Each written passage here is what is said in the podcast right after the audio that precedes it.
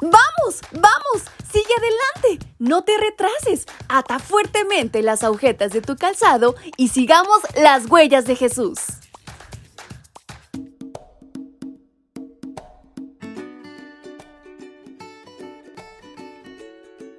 Hola, hola chicos y chicas, ¿cómo están? Muy buenos días. En este 12 de enero es un placer para mí estar con ustedes acompañándoles en este su devocional para menores y adolescentes. Hoy quisiera recordarles lo valioso que son para nuestro Dios, porque no es casualidad que escuchen este audio. Y saben, hay una historia interesantísima por conocer. ¿Quieren saber de qué se trata? Pues aten fuertemente las agujetas de su calzado y vamos, acompáñenme. Y nuestra reflexión se titula Noé. Esta es la historia de Noé.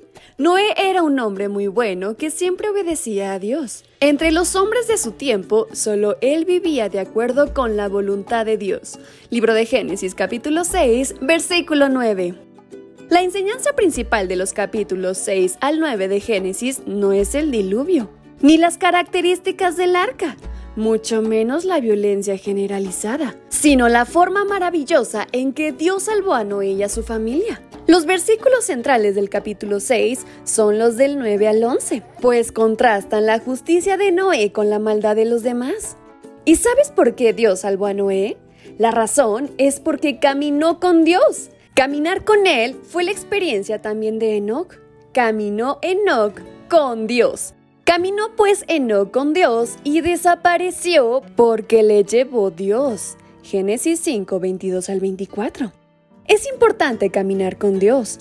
Por eso Noé fue liberado del diluvio y Enoch fue transportado al cielo. Pero ¿tú sabes qué significa caminar con Dios? La versión Dios habla hoy dice así. Enoch vivió de acuerdo con la voluntad de Dios. Respecto a Noé, el versículo de este día refiere su obediencia como el acto de caminar con Dios. Asimismo, esta declaración la podemos extender a su familia. Cada miembro de la familia de Noé decidió caminar con Dios, pues la salvación es personal. Por lo tanto, las respectivas esposas de Noé, Sem, Cam, Jafet, aprendieron a amar y a obedecer a Dios. Además de que Noé demostró su fidelidad al obedecer la voluntad moral de Dios, también creyó y atendió a la orden más absurda de su tiempo, edificar una embarcación. En aquellos días nunca había descendido del cielo siquiera una ligera llovizna. La vida para Noé y su familia no fue fácil, como no lo es para nosotros, pues no eran ajenos a las tentaciones. Era una familia única, por lo tanto, altamente visible y señalada.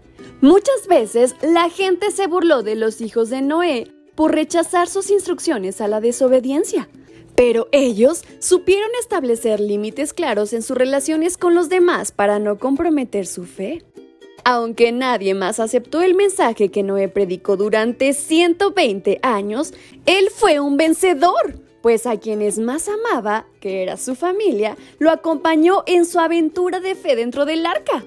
Así que hoy les invito a no comprometer nuestra fe y a tener firme nuestra convicción hacia Dios. Y si así Dios nos lo permite, nos estaremos escuchando el día de mañana. Bye bye.